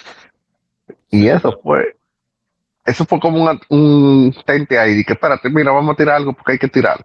Pero la verdadera son la S y la X, que ya, ya sí, también hecha. Entonces, ¿cuál es ¿Cuál fue el problema de esa consola? Además de que nació muerta. Evidentemente es el mayor problema. No aquí podemos cerrar el podcast y ya no hay más que hablar, porque ellos mismos fueron los que la mataron desde la salida. Pero si hay que agregar algo más a, otro clavo en ese ataúd, yo sinceramente diría que, que a sinceridad fue la falta de juegos exclusivos de la tendencia de la gente que compra Xbox. Me explico. evidentemente intentaron mucho con el tema del RPG en la época de 360, pero no vendían, nunca vendieron, porque nadie que compra un Xbox, lamentablemente, juega RPG. O por lo menos, si de cada 100 habrán dos que jueguen RPG, eh, le hace nadie. Entonces, si tú sabes que, que ese no es tu mercado, enfócate en el que es tu mercado. ¿Cuál es el mercado de Xbox? Y el mercado que ellos debieron explotar, sobre todo si tanto que querían vender la parte de cable y eso. Enfócate en los juegos de deporte, en los, síguete enfocando en los shooters y en los juegos de, conducción. Cosa que realmente tú podrás decir, bueno, pero ellos tiraron un Forza. Sí, ellos tiraron un Forza 2, un Forza Horizon 2, perdón, que era un port de la de 360 o sea, si yo quiero jugar Forza Horizon 2 y ya yo tengo un 360, yo no voy a comprar un One para jugar Forza Horizon 2. Exacto. Mal. Entonces, entonces eh, sí, están las fuerzas. Exacto, están las fuerzas, evidentemente. Pero eh, no es suficiente. Y no es que Forza sean malos juegos, son muy buenos juegos, pero no es suficiente. Eh, en tema de, First Person Shooter, ellos perdieron la exclusividad de, de Call of Duty, porque ahí fue cuando Activision decidió irse, probablemente después de mucho dinero de, Sony, eh, darle las exclusivas eh, temporales de los DLC y todo eso a PlayStation 4, lo cual también le quitó power a, a Xbox, que ustedes dirán, pero eh, exclusiva temporal de, de, los DLC, eso no es nada, que, que salgan primero en, Sony y que al mes salgan en Xbox, eso no. Bueno, miren, el, solamente la comunidad zombie de The Trayers, de los zombies de Trayers, solo esa comunidad prefería comprar la consola donde los DLC salieron primero, porque la competitividad de conseguir a terminar el easter egg y sacar todos los puntos de la historia era tan alta que ellos no soportaban comprar una consola y que el DLC que saliera al menor. Ellos compraban la consola donde el DLC iba a salir primero. Y como en la generación anterior fue 360, todos, toditos tenían 360. Como en esta generación fue PlayStation 4, toditos tenían PlayStation 4. Y nada más estoy hablando de la comunidad zombie. O sea, mucha, mucha migración. Los amigos que hacían Game Over Digital, un una, una revista, ¿verdad? una web de información y también que tenían un podcast bastante chulo de los primeros podcasts así consolidados de gaming, lástima que, que cesó el proyecto. Ellos eran de 360 y compraron PlayStation 4, los dos. Hicieron una transición. Pero es lamentable que, que los fuetazos, uno tenga que aprender cosas fuetazos y, y, que la gente quizás, no lo ve. Quizás si Xbox One hubiera tenido mejor catálogo, más variedad, etcétera, etcétera, quizás hubiéramos tenido también más juegos en PlayStation 4. No sé, yo lo veo así. Sí, puede ser. o la guerra hubiera sido es más. que es el tema. Y, y de hecho, exacto. Y, y, de hecho, evidentemente, Sony aplastó totalmente en esa generación al, al Xbox. PlayStation 4 fue el más que el claro vencedor. Obviamente, estamos obviando por total de lo que Nintendo haya sacado de esa generación. A nadie le importa. Y yo vivo en ese mundo. siempre hace lo que da la gana. Bueno, para ir concluyendo. Eh, ah. diga, diga. No, que iba a decir que evidentemente ahí ganó Sony y ganó a un punto tan contundente que en esta generación todavía eso no se ha podido recuperar.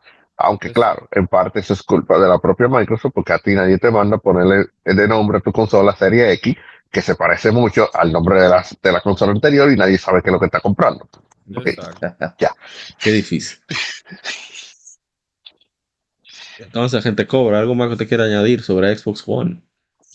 No, solamente eso, que las malas decisiones sí tomadas, a pesar de todo, los malos porteos, porteos inferiores, que lamentablemente hacían que en un ya, en una, por así decirlo, en una comunidad que vela porque los juegos se, puedan jugar de la mejor manera y que en Xbox se jugaban peor, no, iba, no tenía sentido comprarse un Xbox cuando todos los juegos se juegan mejor en PlayStation 4. Fue imposible. Y la falta de exclusivos también, que mató mucho la consola, como dijo André y como dijiste tú. O sea, en Sony, a pesar de que el Xbox One y el PlayStation 4 son hermanitos multiporteos, porque casi todos salían los dos, casi todos, a excepción de muchos eh, First Party, eh, pues había muchos títulos que, wow, que tú decías, tú mirabas para atrás y tú decías, no, pero yo no tengo eso en Xbox y qué pasó. Bueno, está en Sony, entonces me voy para, donde están los reales juegos. Ya, imagino, es así. Que también hay que ver, eh, no solamente de Occidente, se puede pensar en ventas para una para sobrevivir. Hay que pensar de manera global. Ahí son cuatro mercados que hay. Está Occidente, está Asia, Asia, Occidente, Europa y y Países Bajos, vamos a decirlo así, que son Australia y Switzerland y cosas. Hay que pensar en todos esos mercados, donde puede enfatizar en un solo. No, si te enfatiza en un solo, te muere ahí mismo. Eso así. Lamentablemente, eso es así. Aquí vimos el Xbox One, ya la contamos, salir con el Kinect, cobrar 100 dólares extra por eso. Eh, la falta de variedad en los exclusivos y a veces como que no se ve la prominente calidad que se veía, por ejemplo, en los de Nintendo o el mismo Wii U o en, el caso de, PlayStation. Y, y, bueno, y muchas otras decisiones que fueron cuestionables, lo de, del, inicio, como lo dijo la presentación del E3, como dijo la gente Cobra, entre muchísimas otras cosas. Pero lo importante es que ya hablamos de la que fue la maldición de la tercera consola, ojalá y no vuelvan a caer Parece que no lo harán, pero yo sigo esperanzado en que alguien va a decir, no, pero vamos a echar el pleito con todo. Vamos a imitar a, Bueno, voy a dejarlo ahí. Pero en fin. Al final es, muy interesante ver cómo es tanta coincidencia en, en primero que sean en la tercera, tercera consola de la compañía y que sean temas en común. Si se fijan, ese tema de los 100 dólares extra del precio también lo tuvo Sony en algún momento. Eh, lo tuvo Nintendo también con el 3DS, por ejemplo. Entonces, como que son, son cosas que se repiten. Entonces, también me lleva a la pregunta de que no se supone que son profesionales que siempre están chequeando para no cometer errores. Sí. De mercado. ¿Qué está pasando aquí? en lo que le gusta a la gente. Yo creo que Sí, sí, yo creo que el problema es que ellos, eh, eh, la soberbia es tan alta que ellos dicen que no, eh, si a ellos no les funciona, a mí sí, porque yo soy Nintendo, o yo soy Sony, o yo soy Microsoft, y a mí sí me van a dar los 100 dólares extra. Pero la historia ha demostrado que esos 100 dólares extra nunca se dan. Pesan, es verdad. y como dijimos en el lado A, ahí está Switch, una tablet de hace más de 10 años y es la consola más vendida en la historia de Japón. Exacto, parable. Está ya a punto de pasar a PlayStation 2. No, ya le pasó. No, no, no, que digo mundialmente. Ah, ok, mundialmente. Ah, vamos a ver, vamos a ver. Porque si, si sale el Switch, el sucesor, ahí mismo se detienen las ventas. ahí mismo se detienen. Vamos a ver. Hay que ver, a lo mejor ellos sacan un par de ediciones especiales más y, y con eso llegan. Porque lo grande del caso es que el Switch ha llegado tanto por las ediciones especiales. el Nintendo tiene un caso muy, muy especial con los Nintendo hay, objetos de evaluación porque Nintendo, Nintendo no, mira, yo conozco gente, yo conozco gente que tienen seis Switch. Ah, sí, yo conozco uno. Yo conozco gente que tienen seis Switch. Nintendo. El gigante tiene varios, sí. Bueno, ya vamos a, a despedir. Gracias al hermano de Parra Arts, Arte con Parra.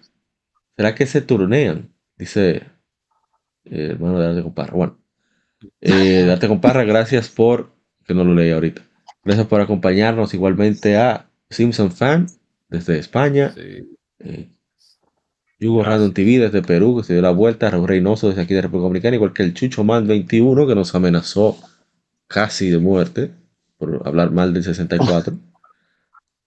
Pero sí lo apreciamos. Igual, igual. Ya y se paró que no hablamos del Wii U. Porque era la edición de la tercera consola, no podemos romper el esquema.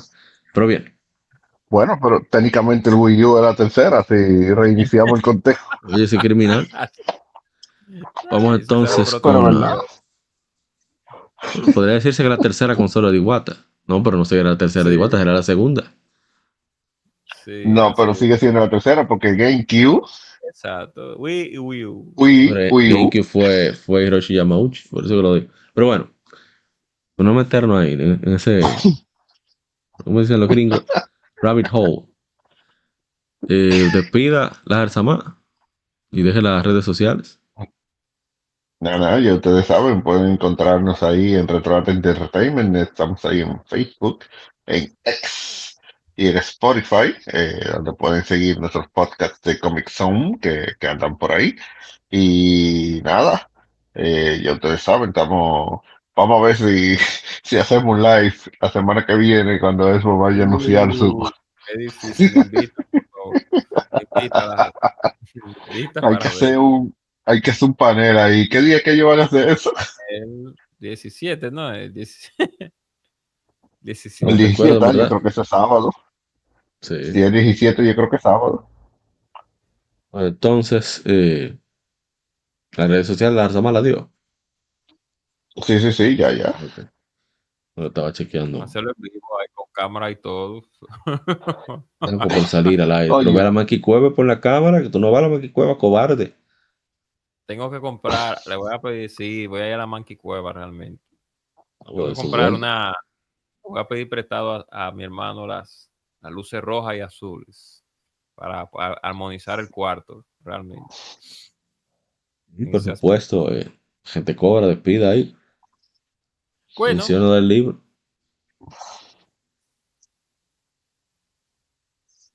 Eh, bueno, ah. sí, exacto.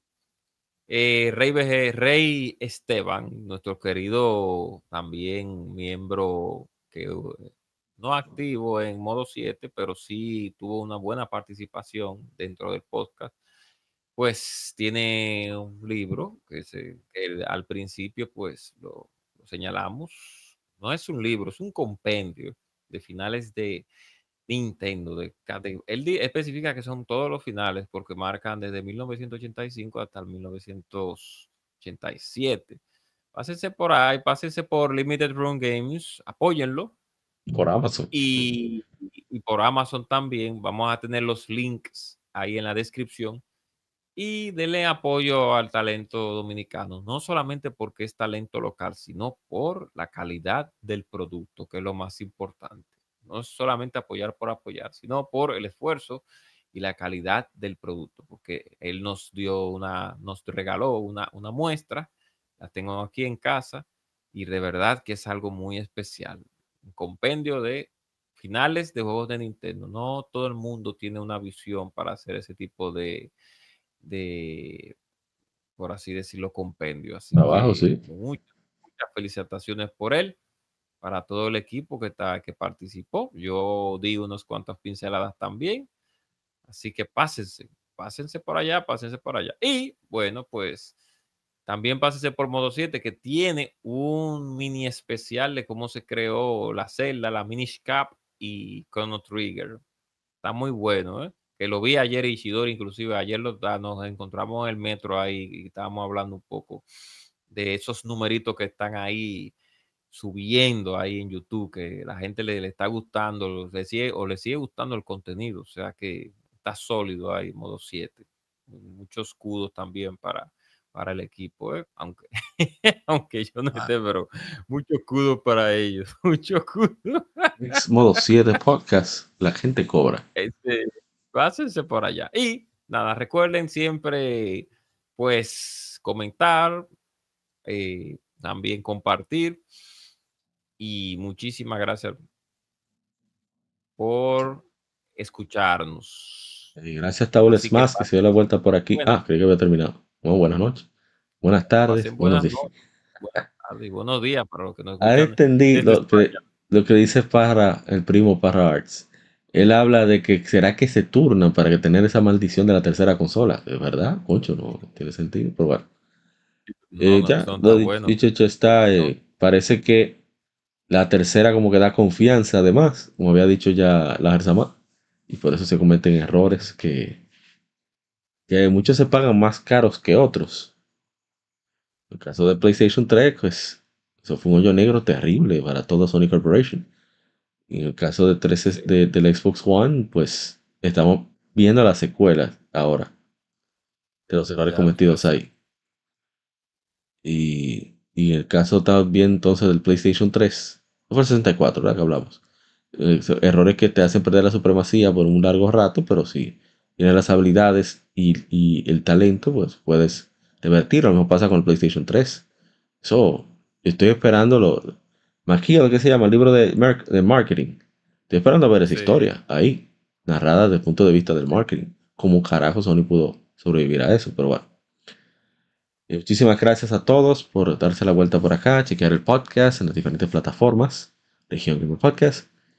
Y no olviden chequear nuestras redes sociales, Legion Gamer RD. Ahí compartimos sobre todo en Twitter, Tumblr, Threads e Instagram los juegos que están, que están en aniversario con el hashtag GameFemérides o GameFemérides. Y por supuesto nuestro canal de gameplay, Legion Gameplay RD, que ahí jugamos casi casi todos los días algo. En particular, sin ninguna presunción de estar ahí. También se puede chequear en la Manquicueva, que siempre compartimos pantalla por allá. Y será para una próxima ocasión. Eh, de nuevo, mil gracias a la Jarzama de Retroact Entertainment y al ex modo 7 el agente cobra, que no ha cobrado, pero desde que pueda cobrar vuelve a modo 7, estoy seguro. Eh, muchísimas gracias a ambos y nos veremos en una próxima ocasión. Recuerda cuidarte mucho y que siga el vicio. Bye bye. Hasta la próxima.